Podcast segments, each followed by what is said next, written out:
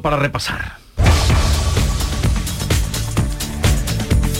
Repasar los días, los temas que el día trae, el día por delante, con Carmen Rodríguez Garzón. Hoy la vivienda va a ser protagonista del Consejo de Ministros y también del Consejo de Gobierno. El de la Junta tiene previsto aprobar un cambio legal en el decreto que regula el plan de vivienda, el plan Vive, para excluir como beneficiarios de programas y subvenciones a aquellas personas que han sido condenadas por ocupar ilegalmente una vivienda. El gobierno de Sánchez además va a aprobar hoy el bono de 250 euros en ayudas para el alquiler destinados a los jóvenes de entre 18 y 35 años, pero se aplaza la aprobación del proyecto de ley de vivienda, de la ley estatal de vivienda que también iba a aprobar hoy el Consejo de Ministros, pero al no contar con el informe preceptivo del Consejo General del Poder Judicial, como decimos, se aplaza. El presidente de la Junta va a estar hoy, estará por la tarde tras el Consejo de Gobierno en Madrid, va a intervenir en el foro de Excel Tour, que es la Alianza para la Excelencia Turística y que es previo al inicio de Fitur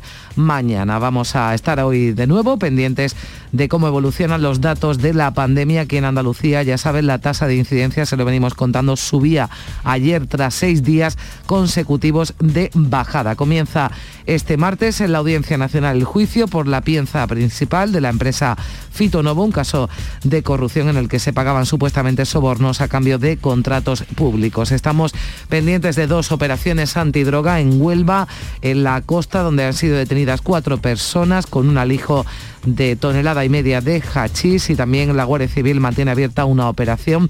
Se están produciendo registros en Almayate, Málaga. Una delegación de la Comisión Europea además visita hoy la verja de Gibraltar. Son 10 técnicos de aduanas que van a estudiar cómo funciona el paso fronterizo, preparando el terreno para el acuerdo entre Reino Unido y Bruselas, que debería llegar antes de Semana Santa, acuerdo sobre Gibraltar. Hoy además el ministro de Consumo, Alberto Garzón, va a recibir al secretario general de COAT le va a pedir a Garzón que frene las macrogranjas y que impida la entrada de oligopolios de la industria cárnica. Y en el Parlamento Europeo, la candidata del Partido Popular, la maltesa Roberta Metsola, será elegida nueva presidenta de la Eurocámara en sustitución del fallecido David Sassoli. Y les recuerdo que vamos a hablar eh, a partir de las nueve y cuarto más o menos con María del Carmen Castillo, que es viceconsejera de Educación y Deporte, para repasar cómo está la situación en los colegios, que a todos nos preocupa, los que tienen especialmente pues hijos en edad escolar, cómo están una semana después de haber reanudado el curso. Y continuamos la charla con eh, Paloma Cervilla, Teresa López Pavón, Teodoro León Gros. ¿A cuánto está el precio de patriotismo? ¿A, cuánto, está el precio? Bueno, tu periódico lo cuenta, Teresa. Estábamos hablando del juego, dicen que en la mesa y en el juego, nos enseñaron aquello, se conoce al caballero, hemos hablado de, de y el reclamo que puede ser y el momento inoportuno de decirlo, pero hoy el mundo eh, cuenta, eh, el mundo eh, abre con un asunto propio propio de ellos. El separatismo presionó al Barça, que era aquello de algo más que un club, toda la vida, el Barça es algo más que un club, para financiar con contratos fantasma el 1 de octubre. Y eh, tenéis que darnos 2.600.000, 2 millones y medio por patriotismo. Fueron a pedirle al Barça. Sí, bueno, es una palabra que se emplea con cierta facilidad y se paga en monedas de hojalata, ya lo sabemos que hay mucho patriotismo de hojalata. Eh, o sea que el patriotismo no vale nada, quiere decir. No, la palabra, la palabra, el patriotismo vale mucho y a mí me gusta pensar que la patria es la tierra de los padres y que uno se identifica con el lugar en el que nace porque es el lugar en el que hereda, del que hereda, no solo lo que hereda de los padres, no, no me refiero en términos económicos. Eh, yo creo que el patriotismo vale mucho. De hecho, creo que, es importante el patriotismo y no el nacionalismo, que es un, virus, ¿no? Eh, y lo ha sido a lo largo de la modernidad. Mm, lo que creo es que ayer, por ejemplo, Félix Bolaños acusaba al Partido Popular de falta de patriotismo por discutir el reparto de fondos europeos. Mm. Como si reclamar una agencia de transparencia fuera una falta de patriotismo. Cuestión distinta es si cuando el Partido Popular ha hecho, por ejemplo, algunas críticas a la reclamación de fondos en Bruselas, estaba siendo poco patriótico, seguramente sí. Como Garzón, el error que comete, yo no creo que sea por falta de patriotismo, pero se puede decir que ahí puede reprocharle que estaba dañando los intereses del, Estado. Yo creo que mm, hay que distinguir muy bien, habría que hacer estas taxonomías eh, en, eh, conceptuales, habría que distinguirlas bien, porque es verdad que los políticos a menudo, eh, o muchas veces al menos, hacen, tienen comportamientos y hacen declaraciones en las que están pensando más en sus propios intereses o los de sus partidos y no necesariamente en el interés general que es una de las cosas con las que podríamos denominar patriotismo. A mí, desde luego, como más me gusta pensar en el patriotismo es en aquella expresión que acuñó Jürgen Habermas y que ha vuelto recurrentemente, que es el patriotismo constitucional, es decir, quien se identifica con los valores que refleja su constitución, los valores cívicos, ¿no? los que definen la ciudadanía. Mm, y, en ese sentido, pues eh, yo creo que cuando hay, muchos dirigentes políticos que en determinado momento se le puede reprochar que los incumplan, pero cuando lo utilizas con, este, con esta frivolidad de eres poco patriótico por esto, eres mm. poco patriótico, patriota por aquello, que casi siempre es en la lucha partidista, el término mm, patriotismo no vale absolutamente nada y ya digo, es una palabra que, para mí se mide en monedas de hojalata. A ver, Teresa, vosotros que sacáis esa... descubrí esas relaciones peligrosas entre Una información que firman hoy eh, Orfeo Suárez y, Esteban Urristieta en El Mundo, eh, donde se desvela las presiones que desde la Generalitat desde, eh, se le hicieron al, al, Barça, al, club, para que contribuyera con, fondos propios a, la, financiación del proceso. en, concretamente se le pedía creo que eran dos millones y medio de euros. Dos millones seiscientos mil, contáis. A José María Bertomeu, eh, con, en fin, con funciones patrióticas, que no era más que cubrir la fianza que se le había impuesto a Artur Mas por los, en fin, por, todas las causas que tenía pendientes. En fin, es que estamos hablando de, pasta, no estamos hablando de otra cosa. Es que eh, ha hecho una reflexión muy eh, intelectual sobre el concepto, pero aquí lo que se estaba hablando es de pasta y, de pasta eh, con unos fines absolutamente ajenos al patriotismo, unos fines simplemente de salvarle, con perdón, el culo a los dirigentes que en ese momento estaban eh, encausado y con su patrimonio muy comprometido precisamente por, por el incumplimiento sistemático de, la ley. Entonces, mm, bueno, pues estamos, eh, estamos hablando de, chanchullos entre eh, opacos, absolutamente ajenos a, bueno, a, la, al margen, digamos, de, cualquier procedimiento mm, eh, no ya democrático, sino, sino legal y legítimo en las relaciones institucionales entre el gobierno de la Generalitat, entre los, dirigentes de, eh, nacionalistas y el separatismo, el, club deportivo, en fin, se mezclan una serie de, intereses eh, personales y, absolutamente espurios. ¿no? Poco tiene que ver esto con el patriotismo, desde luego. Y con el deporte. Ni con el deporte, ni con el ejercicio de, democrático de la política, ni con mm. ninguno de los valores que se supone que se vinculan al, patriotismo, ¿no? Eh, yo coincido con Teresa, yo, yo creo que aquí no, no estamos hablando de patria. Eh, si realmente todos estos catalanes hubieran sido patriotas de verdad, no hubieran hundido a una comunidad tan rica, tan próspera, tan cosmopolita como era, como era Cataluña. Hay que recordar que, que la economía catalana está hundida que Barcelona es una ciudad que ha perdido el brillo, que ha perdido todo lo que tenía, o sea que precisamente para patriotas creo que no ha sido ninguno. Yo creo que aquí hablamos, como muy bien dice Teresa, de pasta. Todo esto empezó porque había que tapar toda la corrupción desde el 3%, como hemos visto luego con los puyoles, como hemos visto todo el dinero que se ha tirado en una ensoñación que no servía para absolutamente nada, como todos los españoles hemos tenido que acudir con el FLA a pagar todos los pufos, todas las deudas que tenía Cataluña. Es que si nos ponemos a hablar ahora de lo que es hoy Cataluña económicamente, yo creo, creo que aquí solo estamos hablando de, dinero, porque qué poco patriota han sido esos catalanes, ¿no? Que esa, esa parte independentista, porque hay que recordar que en Cataluña hay mucha gente y cada vez más que no quiere las, independencias y todos estos patriotas que lo que han hecho es hundir una comunidad tan próspera, es que hasta el Barça está hundido, es que todo esto, no he podido leer bien la, información, Teresa, porque afortunadamente está cerrada, cosa que yo como periodista no, eso está bien para empezar alabo profundamente. yo creo que... Yo, creo que... Ver bien, pero un club tan importante como era el Barça fijaros cómo está. O sea, todo esto es una cadena de disparates que se han hecho solo para tapar una profunda corrupción que había en, Cataluña. Yo creo que mm, es verdad que el dinero, que aquí estamos hablando de, dinero, de, porcentajes, ¿no? Yo antes he hecho una reflexión general y efectivamente sin, haber leído eh, la información, pero yo, yo creo que esto aquí no estamos hablando evidentemente de patriotismo, estamos hablando de nacionalismo, que ya he dicho que es eh, la, cara envilecida de lo que podría ser el patriotismo, ¿no? Eh, que no, es, eh, no se construye como el amor a tu tierra y la defensa de los valores de tu tierra, sino como casi siempre por oposición a algo. Y, eh, y en esa oposición a menudo con exclusión y con, y con um, en fin, ya sabemos que a lo largo de la historia se ha llegado más lejos, pero en este momento la sociedad catalana es una sociedad dividida, fracturada y en la que la mitad de la población está siendo excluida en muchos casos. Mm, casi siempre vemos el ejemplo de la escuela, ¿no? Pero, pero eh, en términos generales es una, es una ciudadanía B a todas luces de segunda división. Pero el Barça hay que acordarse que tiene un eslogan que es más que un club. Més que un club. Més que un club, sí. eh, eso significa mm, que el Barça es un símbolo de Cataluña y ha sido parte del relato de la construcción del relato nacional de Cataluña.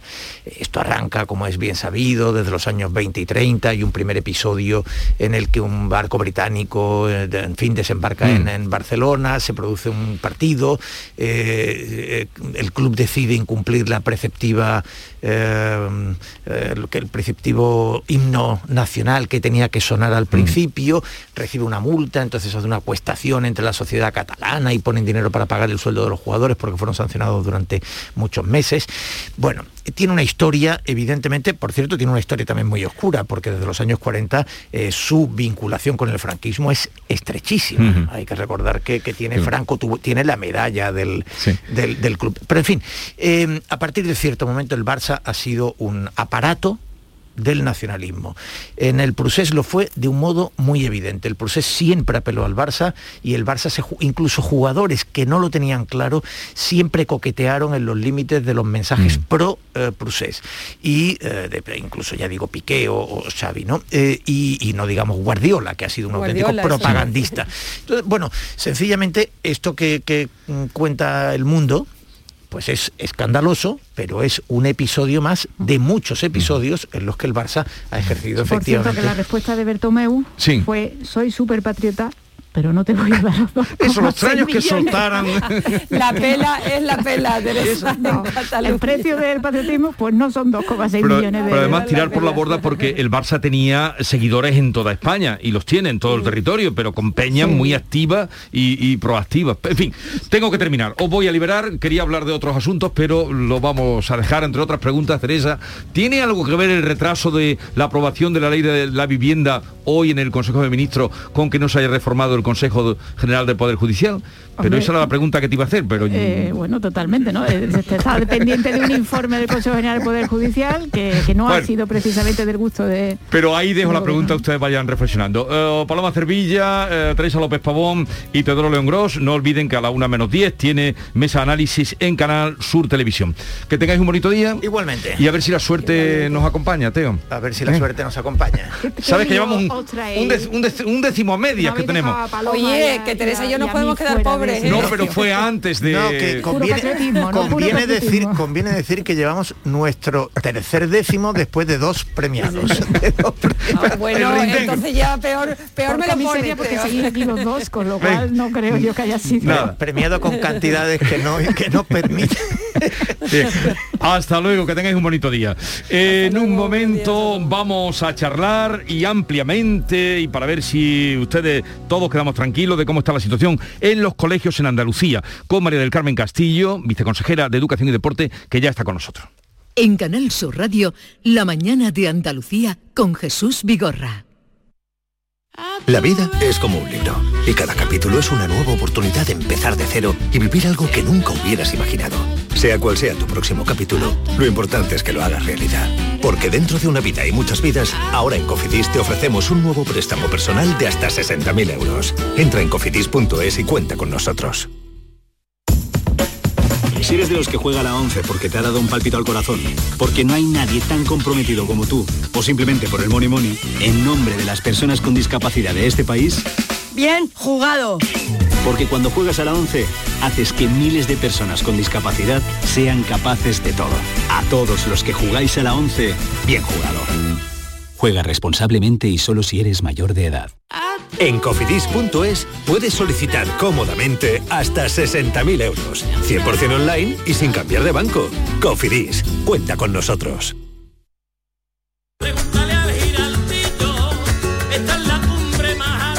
La voz de un sabio que para saber de Sevilla le preguntó al giraldillo por los lugares más bellos del barrio de Santa Cruz. Y este le respondió. Con aires de azar, maestranza y catedral, la hostería del Laurel has de visitar y en ella sus tapas, vinos y demás viandas probar. La Hostería del Laurel. Visítenos en Plaza de los Venerables 5 o a través de nuestra web lahosteriadellaurel.com. Porque si le preguntas al giraldillo, Hostería del Laurel, no te la dejes atrás. Se acercan las nueve y media de la mañana y desde hace unos minutos, Berrocar Automóviles te espera en sus instalaciones. Desde Grupo Berrocar te deseamos que tengas un buen día. Tus programas favoritos están en la web y en la app de Canal Sur Radio, la radio de Andalucía en Sevilla. El resumen de la jornada con la última hora del deporte, la economía y el análisis lo tienes en el Mirador de Andalucía. De lunes a viernes desde las 7 de la tarde con Natalia Barnés. Quédate en Canal Sur Radio, la radio de Andalucía.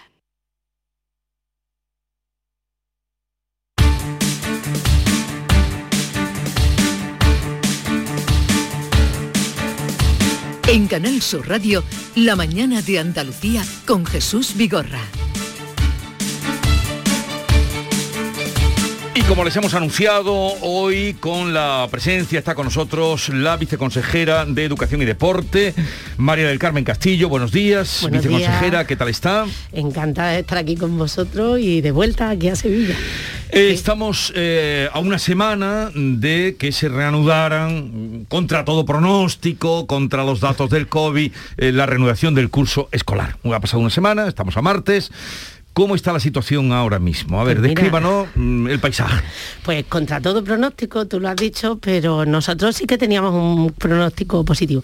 Nosotros que confiamos mucho en el profesorado, en su responsabilidad, sabíamos que se cuidan antes de empezar otra vez el curso escolar. A día de hoy nosotros tenemos en Andalucía todos los centros abiertos, tenemos 153 aulas cerradas, que es un porcentaje muy chiquitín, y teniendo en cuenta además que la gestión de casos está todavía conforme eh, era antes del cambio que ha hecho ahora eh, la Consejería de Salud y Familia después del acuerdo de la Comisión Interterritorial. Hemos tenido casos de positivos entre el profesorado, hemos tenido casos de positivos entre el alumnado, porque las escuelas no están fuera de la sociedad. Si hay positivos en la sociedad, la hay también en los centros educativos. Pero creo que hemos estado monitorizando todo el sistema desde el día 10, hemos atendido aquellas situaciones donde la falta de presencia del profesorado podía suponer un problema para el desempeño docente y ah, con normalidad hemos cubierto las sustituciones, todos los llamamientos la semana pasada se han cubierto esta semana desde el lunes y se han seguido haciendo. Y estamos viendo que cada mes hay menos incidencia de positivos entre el profesorado, o sea que estamos como siempre razonablemente satisfechos porque estamos funcionando y agradecidísimos como siempre a los centros educativos, a los profesores y a los equipos directivos que se lo están currando muchísimo. Entonces, al día de hoy, 153 aulas cerradas. Eh, bajas de profesores. Las bajas de profesores nosotros,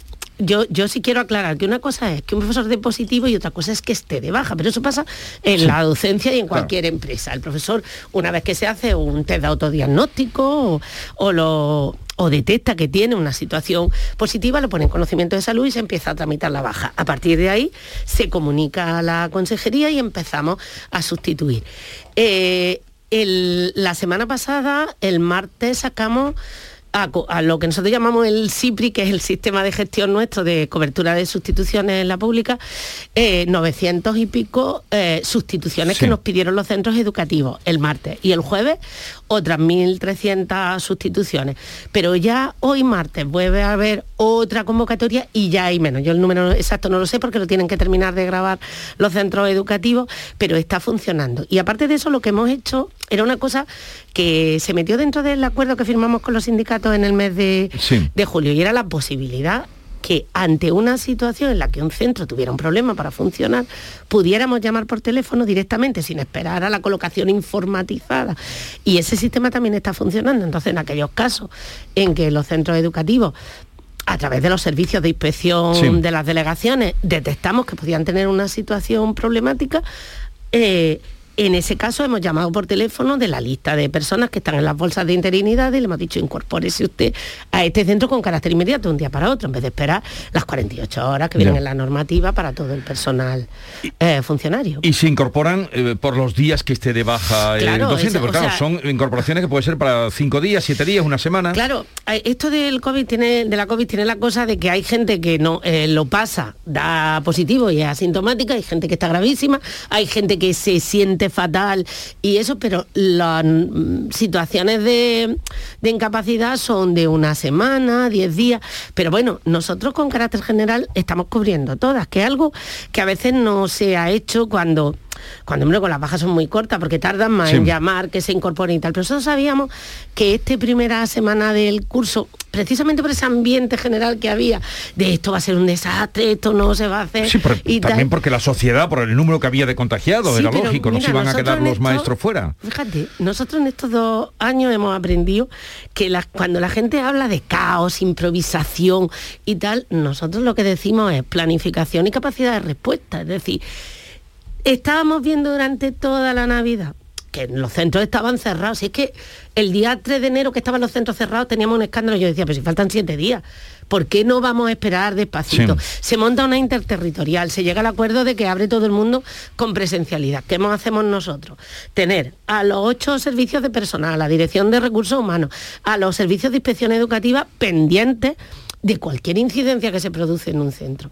Y como además los centros funcionan porque tienen protocolos establecidos, porque con carácter general todo el mundo se porta bien, la familia se porta bien, el alumnado nos da un ejemplo increíble, eh, respeta las mascarillas, las distancias, eh, cumplen todo lo que despedimos, nosotros la verdad es que tenemos la sensación de que por lo menos los centros educativos, nos llevamos dos años diciendo que son centros seguros y yo creo que lo son. A ver, ¿con cuántos ah, nos ha hablado de que hay 153 aulas cerradas? Sí. Eh, ¿Era con cinco alumnos con los que se cierra un aula? Vamos a aclarar eso porque... Sí, porque esto es una cuestión, vamos, nosotros que, ¿cómo hemos hecho todo, toda esta situación? En el mes de junio la Consejería de Salud y Familia nos da un documento de medidas. Nosotros dictamos unas instrucciones de organización propias de la Consejería y los centros con ese documento de medidas y las instrucciones hacen protocolos de intervención.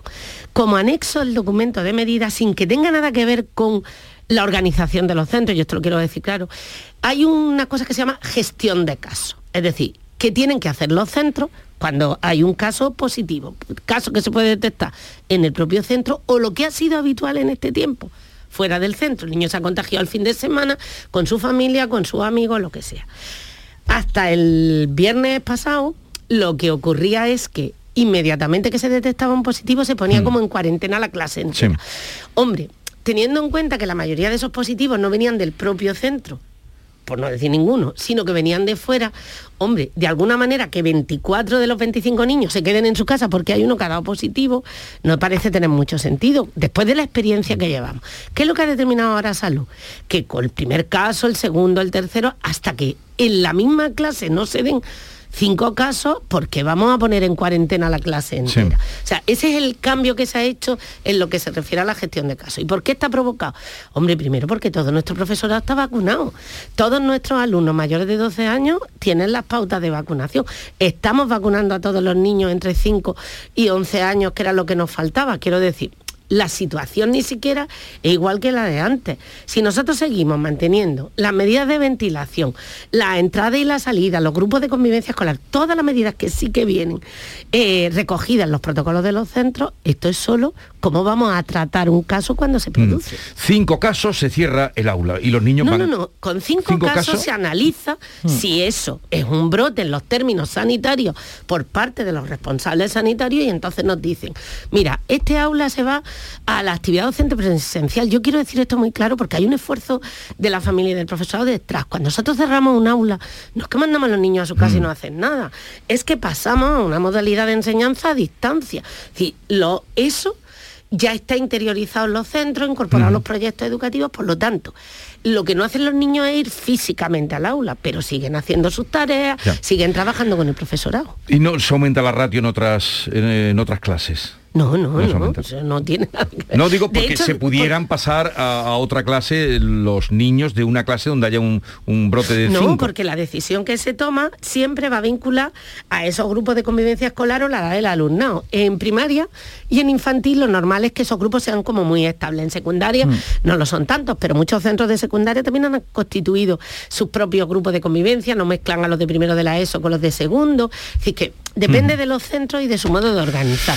Bueno, Estamos con eh, Mari Carmen del Castillo, viceconsejera de Educación, eh, Carmen Rodríguez Garzón. También ¿Qué tal, viceconsejera? Buenos días. Buenos días. Bueno, a mí me queda una duda, porque eh, me queda claro qué pasa con las cuarentenas cuando ha habido un contacto estrecho en las clases, pero cuando se produce ese contacto estrecho fuera del colegio, un padre, por ejemplo, contagiado, esos niños sí tienen que guardar ese aislamiento. Sí, por eso yo digo siempre que lo que nos ha enseñado esto, esta pandemia es el concepto de responsabilidad compartida. Si yo como padre me levanto una mañana que estoy conviviendo con mi hijo en mi casa, donde no tengo mascarilla, donde no abro las ventanas porque hace frío y tengo puesta la calefacción y tal, y yo me levanto y doy positivo, hombre, lo normal es que yo no lleve a mi niño por lo menos hasta que sepa si mi niño va a ser un foco luego mm. de infección o no en el centro educativo. Eso es lo que le pedimos a la familia, que vigilen a sus niños, que cualquier síntoma que pudiera ser compatible lo tengan en cuenta. Y la mayoría de las familias hacen eso. O sea que por eso creemos que todo el sistema está bien en con los engranajes bien puestos para que no haya problemas. ¿Y se ha notado esas ausencias de los niños? Lo digo porque los casos cada vez están más disparados y en una casa alguno de los padres da positivo, esos niños tienen que guardar esa cuarentena, ¿se nota esas ausencias en las pues, aulas? Mm, lo que pasa en estos casos, yo siempre lo digo, los centros tienen procedimientos de seguimiento del alumnado. Ahora mismo además están muy alerta porque el propio documento de medidas dice, hombre, en el momento que un niño no viene al cole, aunque el padre no llame, porque lo normal es que los padres llamen, o sea, que llamen por la mañana y digan, nosotros, ese seguimiento se hace de alguna manera con carácter mensual. Pero ¿cuándo nosotros nos preocupamos? Cuando el niño empieza a faltar más de cinco o seis días, porque entraríamos en un protocolo de asentismo escolar vinculado. Pero en estos casos ni siquiera abrimos esos protocolos. Por ejemplo, cuando a ti el padre te llama y te dice, oye, mira, el niño es que ha dado positivo y tú sabes que se va a quedar siete días, pues tú no estás todo el día, en fin.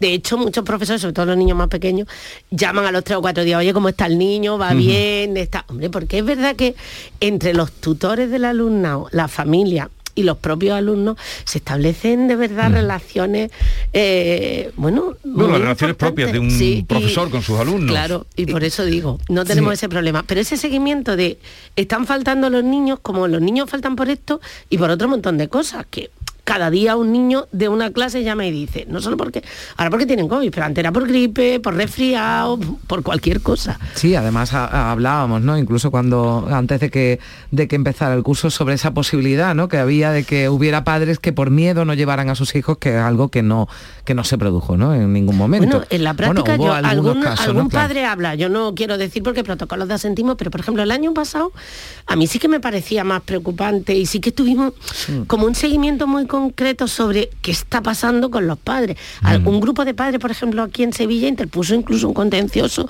eh, alegando el derecho a recibir la enseñanza a distancia porque no querían. Y el Tribunal Superior de Justicia dijo que ese derecho no existía, que los niños lo que tenían que hacer es ir al colegio. O sea, por eso digo que yo creo que los padres son muy razonables con esto. Y la vacunación hablaba de que el, bueno, la mayoría de los eh, mayores de 12 años han recibido las dos dosis de la vacuna, están eh, en plena campaña de vacunación infantil de 5 a 11 años. Eh, no sé si tienen datos de cómo se están respondiendo por parte de los padres, si en los colegios de alguna forma hay alguna campaña de, información ¿no?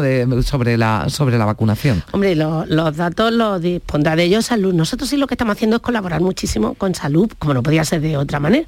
De hecho, yo siempre que me preguntan digo, vamos a llevar a nuestros niños a vacunarlos porque la vacuna no es que vaya a evitar que a lo mejor coja la enfermedad, pero sí evita las consecuencias que tiene más grave esa enfermedad. Entonces, yo quiero aprovechar para hacer una llamada a todos esos padres que tienen dudas, que les preocupa, que terminen de llevar a sus niños. Yo creo que el ritmo está siendo muy, muy bueno. Yo tengo datos los últimos de la semana pasada, no sabría deciros, pero ya los niños de, por encima de 10 años, casi prácticamente el 60 o el 70% ya estaban con la primera dosis. Y yo espero que a lo largo de este mes de enero se terminen de vacunar todos. Bueno, nos ha dicho los profesores que han contratado hasta ahora, la bolsa, que están eh, contratando, pero mm, profesores de baja por... Eh, eh, por COVID, bueno, o, bajas que tienen, ¿cuántas son? Pues las bajas es lo que yo te estoy diciendo, nosotros las vamos poniendo la semana pasada, probablemente entre unos y otros llegaríamos eso en torno a unos 2.500, una cosa así, que son los que tramitamos nosotros. Que ni siquiera quiero yo decir que esos sean los positivos, ¿eh?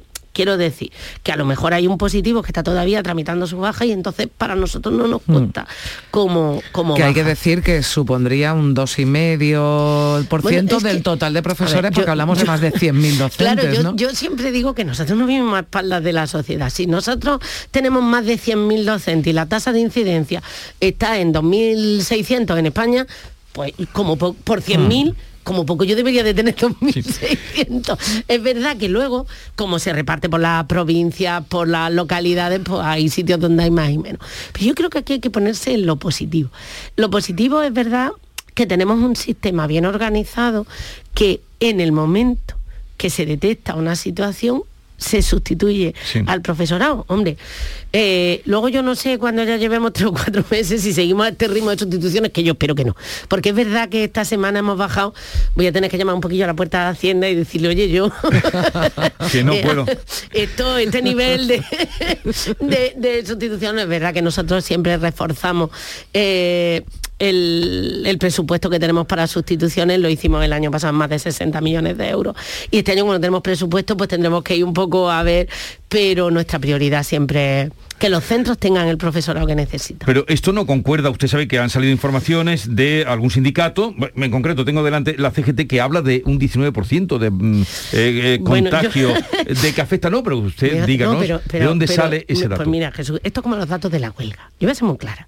Cuando hay una huelga de profesorado, salen los sindicatos diciendo el 50%, el 60%, pero nosotros tenemos esos datos de una manera fehaciente porque el que está en huelga no va a cobrar. Entonces, los directores de los centros tienen obligación de grabar qué persona no ha ido porque está de huelga. Entonces, nosotros salimos diciendo una incidencia del 5% en la huelga y tú dices, ¿cómo puede ser que no ellos digan 20 y otros 5? Pues aquí pasa tres cuartos de lo mismo. Yo te he dicho los llamamientos que hemos hecho. Los llamamientos están vinculados a cuando un director solicita una sustitución porque tiene una baja. Entonces, si el año, si la semana pasada, entre el lunes y el jueves, eh, llamamos a dos mil y pico profesores y este martes vamos a llamar menos y probablemente el jueves menos, pues porque además hay otra cuestión que voy a decir, es que se están incorporando los que estaban positivos la última la primera semana de enero, es decir, los que el día 10 no se incorporaron, mm. esta semana se están incorporando. Con lo cual hay una rotación ahora continua de esos profesores que estaban sustituyendo a la seguridad. Entonces, yo los datos de los sindicatos no sé dónde los sacan, pero no coinciden con los nuestros y hombre, los nuestros son los que reflejan la realidad de los centros educativos. Más que nada, porque yo voy a ser sincera, si en un centro educativo mm, si tienes 100 profesores, institutos que tienen 100 y 150 profesores, hombre, si de 150 profesores te faltan 8, pues no tiene mucho problema. Pero si es un colegio rural mm. que tiene 6 maestros y le faltan 4, mm. difícilmente. Y esa situación no la tenemos. Así que yo creo que vamos bien. Bien, eh, se ha pedido de otros sindicatos además, que es mayoritario, creo en la enseñanza, el CESIF, ¿no? Los purificadores de aire. ¿Eso se contempla? ¿No se contempla? Eh, ¿Ustedes han evaluado si eso ayuda? Más que abrir la ventana. Cuéntenos con los eh, purificadores. lo, de, lo de los purificadores, yo me parece razonable que todo el mundo pida lo que quiera, como cuando nos piden los medidores de CO2. Vamos a ver. Nosotros el año pasado cuando estábamos en plena pandemia, llegamos al mes de enero y de repente hacía mucho frío y todo el mundo empezó a ponerse nervioso porque había, tenemos que abrir las ventanas y tal. Mm. Bueno, pues hicimos una consulta con salud, nos sentamos, ya sabéis que nosotros todas las semanas eh, hay una comisión regional y comisiones provinciales se reúnen en las provincias el delegado de salud con el de educación y aquí los representantes de educación con los de salud para hacer un seguimiento. Entonces se pidió a salud que nos hicieran una evaluación sobre si eran necesarios esos filtros y salud nos contestó que no, que con que se abriera las ventanas y hubiera ventilación, los filtros tampoco son una solución. Los filtros están muy bien cuando tú aquí no puedes abrir una ventana pero si tú estás en un centro educativo que tú puedes hacer una corriente de aire, que se mueva el aire, y luego tampoco hay que tener la ventana abierta a las 24 horas, que es que pasamos de Don Pedro a Periquillo, lo que tiene una ventilación continua, cada cambio de clase, cada no, me le iba a decir ahora con el frío... Mm, igual, ¿no? Digo, en zonas de Andalucía donde hace mucho frío, esa ventilación, mm, no sé, ¿no? Igual puede provocar otras cosas que no sea COVID a los alumnos. Ya, lo que pasa es que, fíjate, esto ya lo hemos pasado. Y, lo pasamos mm. el año pasado y hubo como una sensación de... Y sin embargo nuestros niños, porque a mí es que me llama la atención que en el cole no pueden estar, pero luego mm, mm, los ves en los parques a las 7 de la tarde a un grado y los niños están todos entretenidos y sus padres están con ellos y no hace frío. Quiero decir, es verdad que en la aula queremos que los niños estén de alguna manera confortables, pero yo creo que hay que priorizar las cosas. Pues nos ponemos un jersey más. Yo, estas cosas, yo lo que digo es que eso, y los profesores pues se ponen su chaquetón y entienden. Eh, no es una panacea los, filtros EPA ni son necesarios, porque si fueran necesarios, cuando Salud no hizo el documento de medidas, no hubiera dicho. Mm. Y en todos los centros educativos tienes que poner filtros EPA. Y no es así. Es el quinto, la quinta medida antes de llegar a, cuando usted nos ha dado los datos de cómo está la situación al día de hoy, sustituciones y tal, ahí entra también la enseñanza privada, entiendo, y, los concertados. La, concertada, yo, en principio he dado los datos de la pública, porque la concertada tiene otro sistema. Yo esto lo explico yo. Sí, pero depende también de, ustedes, de la Nosotros lo que hacemos es pagar la nómina y los cotizaciones sociales del profesor de la concertada, pero su sistema de sustitución no es como el nuestro. Es decir, nosotros tenemos una lista de bolsas de personal interino que están informatizadas y que le damos un botón. En la concertada, cada centro tiene su propio empresario, que es el titular del centro. Entonces, cuando se produce una baja en esta situación, el que llama a sustitución es el titular del centro. Por lo tanto, yo no puedo... Lógicamente, pero tienen ustedes la información de, las aulas que tienen... Claro, eh, no, pero, pero no lo hacemos de la misma manera. O sea, no tenemos el seguimiento que tenemos en la pública, porque es verdad que ahí la sustitución casi es más inmediata que en la pública. ¿Por qué? Porque yo soy el titular, tú me llamas, si tengo un profesor nada más, pues a lo mejor no llamo a nadie de, porque me organizo con lo que hay, o dos o tres al tercero. Yo también llamo a, la persona con la baja, nos lo comunica a nosotros y nosotros pagamos el sustituto.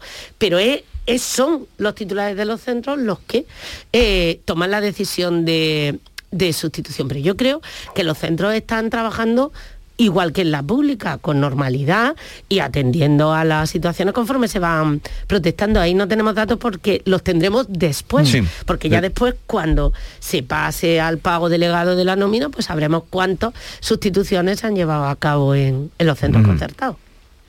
Bueno, ahí no poniéndome en el escenario peor, pero... ¡Qué manía!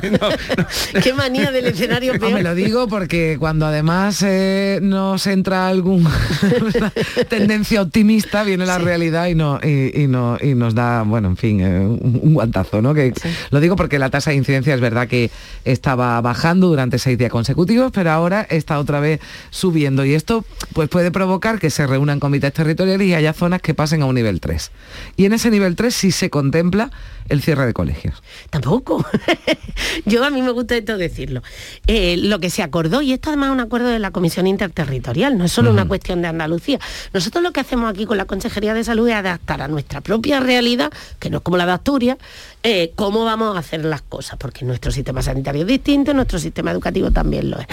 Lo que se acordó en la Comisión eh, interterritorial y luego se incorporó al documento de medida y a las instrucciones que salieron de la consejería y a los protocolos de los centros es que hasta tercero de la ESO, cualquiera que sea el nivel de alerta, nos vamos a quedar como estamos.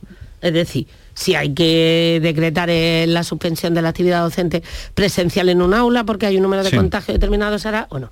A partir de tercero de la ESO, cuando pasamos a nivel 3, cada centro educativo, en función de su situación, tiene diseñado si pasa a un modelo semipresencial o no. Pero eso es cada centro educativo. Es decir, los centros a principio de curso decidir, siempre iban a estar a la presencialidad. Mm. Ahora llega el nivel 3 y un centro puede decidir, oye, mira, si estamos aquí en nivel 3 es un buen momento para ir alternando, por ejemplo, la presencia de los grupos de niños. 15, 15 se van incorporando. Pero siempre a partir de tercero de la ESO. Mm. Siempre a partir de tercero de la ESO, porque ese fue el acuerdo que se llegó a nivel de la interterritorial.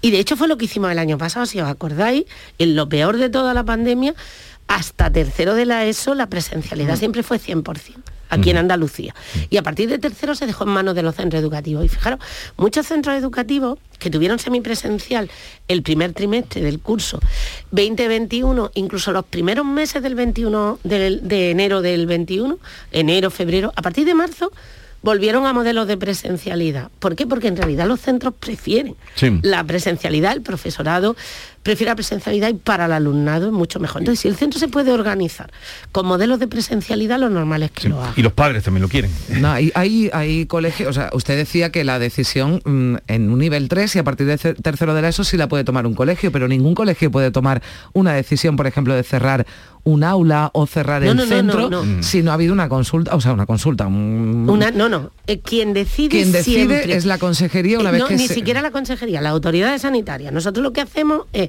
poner de manifiesto todas las semanas en esas reuniones que tenemos con carácter eh, diario prácticamente, hay una relación continua y la mayoría de los centros, como centros que se cierran, suelen ser centros de educación infantil de 0 a 3, porque los chicos, los niños son muy pequeñitos, no llevan mascarilla y tal. Eso es lo que hemos tenido como de centros enteros, ¿vale?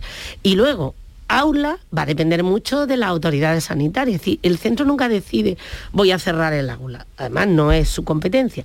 El centro lo que decide es, a partir del nivel 3, qué modelo de atención desde el punto de vista pedagógico va a tener con los niños. Si un modelo de alternancia, de un modelo de semipresencialidad, un modelo de sincronía que ah, nos parece muy interesante y es que la mitad del aula está en clase y la otra mitad está en casa pero conectada con el aula mientras el profesor da clase. Es decir, la idea es no interrumpir los procesos de enseñanza-aprendizaje. Le preguntaba esto porque hubo un colegio en Málaga, ¿no? En la Orín de la Torre, que tomó la decisión de cerrar unos días antes de que llegaran las vacaciones de Navidad, incluso se abrió un expediente informativo. Vamos a ver, es que estas cuestiones hay que tenerlas en cuenta. Fijaros, yo digo siempre que los directores de los centros, su trabajo fundamental es ser representantes de la administración en los centros y en ese marco tienen una serie de competencias. Pero el calendario escolar y la decisión de abrir o cerrar centro no es la competencia de un director. La competencia de un director es organizar el modo en que se va a dar clase a los alumnos y cómo, en función de sus necesidades y de la disponibilidad de espacios que tiene el propio centro, puede alternar. Hay centros educativos que se ha decidido, por ejemplo, pues que determinadas enseñanzas se vayan a turno de tarde para no coincidir, que haya menos niños por la mañana y menos por la tarde. Genial, lo pueden hacer. Eso es competencia de cada centro educativo. Si llevamos enseñanzas por la tarde, por la mañana, mm. se lleva al consejo escolar, se ve...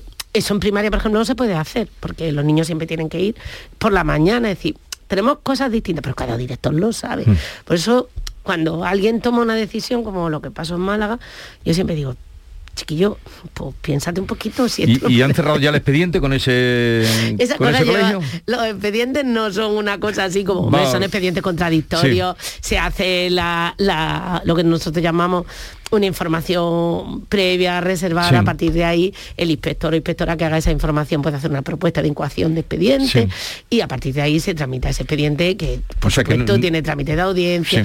no es una decisión inmediata de sanción, lo que se hace, hombre, se estudian las atenuantes que se puedan tener, cuál es la situación mm. concreta, qué motivó que se tomara esa decisión, en qué términos se tomó. Porque esa es otra cosa que hemos aprendido. A veces el, el director, la directora no ha dicho voy a cerrar. A lo mejor comentó en el consejo escolar, está la cosa dificililla, la verdad, si los niños no vinieran y ahora los padres deciden no llevar a los niños. Y eso no es que el director ha cerrado el colegio. Eh, una última, los profes que hay un están pidiendo las FPP2 eh... las mascarillas. Sí. ¿Lo contemplan? No. Mm. Nosotros estamos mandando a los centros educativos las mascarillas que nos da la consejería. Yo voy a ser muy clara. Y porque a mí me gusta hacerlas. Nos gusta que sea clara. Yo, yo no tengo ni idea, yo, de qué mascarilla hay que ponerse para eso están las autoridades sanitarias. Cuando nosotros preguntamos a salud qué mascarilla mandamos a los centros educativos, nos mandan las mascarillas eh, quirúrgicas, que son las que llevo yo ahora mismo y llevamos todo. Y esas son las que van a los centros educativos. Con independencia de esto, todos los centros educativos, todos, han tenido un incremento extraordinario de, gastos de funcionamiento para atender determinadas situaciones. Por ejemplo, que yo tengo una aula específica con niños que son muy delicados, que no pueden ponerse la mascarilla y tal. El centro tiene entre sus propios créditos la posibilidad de comprar esas mascarillas. Y tienen unos gastos extraordinarios COVID que se han puesto a su disposición. Entonces, de alguna manera yo, yo lo que quiero trasladar es que esto no es un problema al final de mascarillas, porque es mejor otra mascarilla que, como lo voy a saber, mm, yo, yo, yo me encantan las personas que lo saben todo, porque yo, yo soy un poquito de lo mío, pero un poquito, pero si salud nos manda esta mascarilla, yo siempre pienso, nos va a mandar salud unas mascarillas que nos sirvan.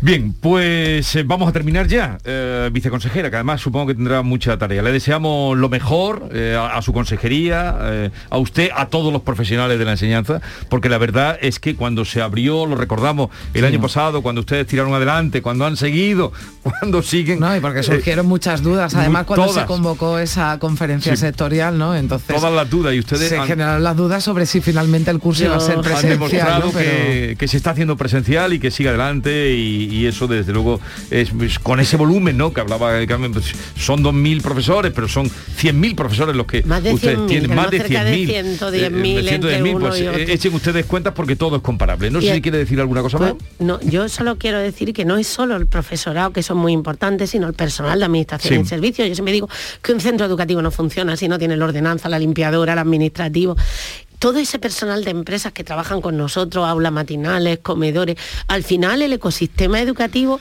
se va por encima de 180.000 personas que trabajan para nosotros y que están funcionando. Nosotros siempre decimos que queremos dar las gracias a todo el mundo, porque todo el mundo está trabajando, especialmente al profesorado, porque es verdad que su dedicación en estos dos años ha sido increíble a los equipos directivos, a los servicios de inspección, a los equipos de orientación, pero también a todo el resto del personal y a la familia y a los alumnos que han colaborado con nosotros. Así que lo que nosotros esperamos es que no empeoren las cosas. Esperemos que no, ¿no? y, Que, y que podamos seguir como hasta Muy bien, gracias por la visita y que vaya bien el curso. Muchísimas gracias a vosotros. hasta mañana. Adiós. Enseguida están ya los compañeros por aquí para continuar. Sigue la mañana de Andalucía hasta las 12. Estamos con ustedes.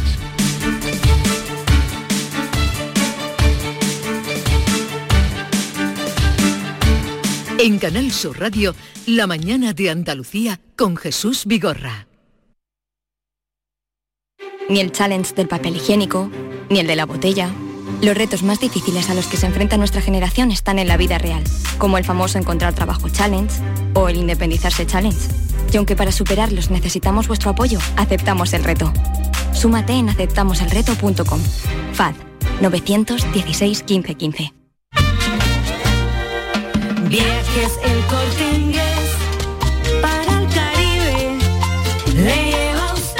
Caribe Express de Viajes El Corte Inglés. Reserva hasta el 26 de enero y disfruta del Caribe con todo incluido, hasta los vuelos, con precios especiales y sin gastos de cancelación. Ah, y si encuentras un precio mejor, te lo igualamos. Consulta condiciones. Reserva ya tu Semana Santa con Caribe Express y no dejes escapar esta oportunidad. Que no te lo cuenten. Estás escuchando Canal Sur Radio desde Sevilla. ¿Te está afectando la subida de la luz? Claro que sí. Por eso en Insolac Renovables instalamos paneles fotovoltaicos de autoconsumo con los que podrás generar tu propia electricidad. Y ahora, con la subvención del 40% de la Agencia Andaluza de la Energía, lo tienes mucho más fácil. Entra en insolacrenovables.com e infórmate de las ventajas que tiene el autoconsumo. Insolac, expertos en energías renovables desde 2005. ¿Hay demasiadas palomas en su entorno? Frasur Control, empresa especializada en control de aves en ciudades y zonas industriales, especialmente palomas. Frasur Control utiliza todos los métodos existentes como púas, redes para evitar el paso, servicios de cetrería, etc. Frasur Control, para toda Andalucía. Frasurcontrol.com La magia de este lugar está siempre esperando a que la visites. Disfruta de cada plato de la gastronomía local Embriágate sin medida del mejor ocio y cultura. Aprende de la dedicación artesanal ubetense y conoce la ciudad patrimonio de la humanidad. Piérdete por los cerros de Úbeda. En Canal Sur Radio, por tu salud, responde siempre a tus dudas. Los especialistas en salud masculina lo tienen claro. Si tienes alguna disfunción sexual, no te resignes. Tu problema tiene solución es el tema que te proponemos esta tarde con uno de los referentes internacionales en medicina sexual, el doctor Natalio Cruz, buen amigo del programa que nos acompañará en directo. Envíanos tus consultas desde ya en una nota de voz al 616-135-135. 616-135-135. Por tu salud. De lunes a viernes, desde las 6 de la tarde, con Enrique Jesús Moreno. Súmate a Canal Sur Radio, la radio de Andalucía. Canal Sur Sevilla. Vente a Dimarsa, ponte en mis manos y dile chao, dile chao, dile chao, chao, chao, empieza ya tu autoconsumo nuestro petróleo es el sol. Di que sí. Únete al cambio. Dimarsa.es. No te preguntes qué puede hacer la inspiración por ti. Pregúntate qué puedes hacer tú para encontrar un hueco en tu agenda y venir a descubrir el nuevo Kia Sportage. En versión de combustión, híbrida o híbrida enchufable. Luego, con él, ya saldrás a buscar la inspiración. Solo en la red Kia de Sevilla. Kia. Movement that inspires. Canal Sur Mediodía Sevilla. ¿Quieres saber qué ha pasado en las últimas horas en donde vives? La actualidad de tu provincia y tu entorno más cercano está en Canal Sur Mediodía Sevilla. Con toda la información que necesitas, de lunes a viernes desde las 12 en Canal Sur Radio. La radio de Andalucía en Sevilla.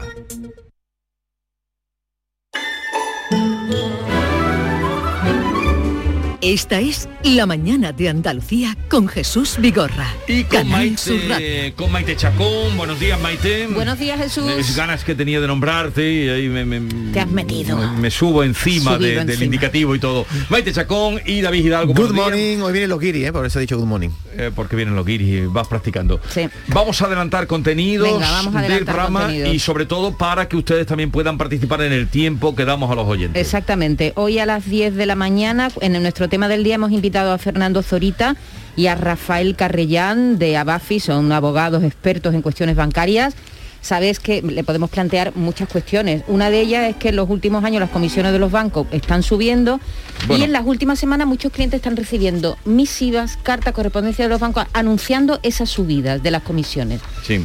por ahí podemos empezar, pero podemos seguir por otras muchas bueno, cuestiones. Podemos empezar por ahí porque han subido la media que dice el INE, el Instituto Nacional de Estadística, un más de un 10% han subido las comisiones. En fin, de eso. O también de este valenciano de 78 años que está pidiendo menos internet y más trato humano para las sucursales bancaria. Ya ha recogido más de 160.000 firmas. Él dice en, en Change ORG, soy mayor pero no idiota. Y, está levantando mucha polémica, ¿eh? porque claro, e, el trato que está dando la banca a los más mayores no es justo, Jesús. Los están obligando a hacer cosas que no pueden, que no llegan con una actitud además muy paternalista. Venga usted con sus hijos, ¿sabe? Aprenda usted internet que eso le va a venir muy bien, cosas así. en fin, de todo, todas las cuestiones que tengan que ver con las entidades bancarias, con su relación, con su entidad bancaria, con su banco, pueden dejarnos consultas, reflexiones en el 670 940 200 porque Van a estar aquí Fernando Zorita y Rafael Carrellán para responder a sus dudas. Y hoy también tenemos una visita musical. Yo la estaba esperando hace tiempo. Es uno de los cantantes que están ahora pegando más fuerte, Neil Moliner.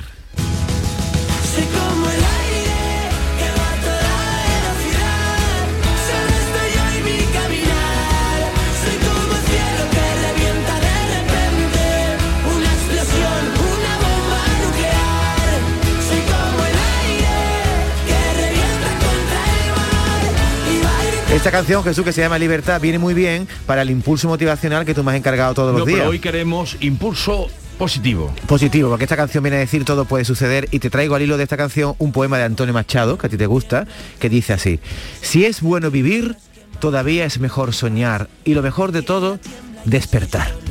Hay varias interpretaciones para este poema. La que yo hago es que hay que tener objetivos y sueños que dan sentido a, nuestra vida, pero siempre manteniendo los pies en el suelo. Impulso positivo de David Hidalgo, repite los versos. Si es bueno vivir, todavía es mejor soñar. Y lo mejor de todo, despertar.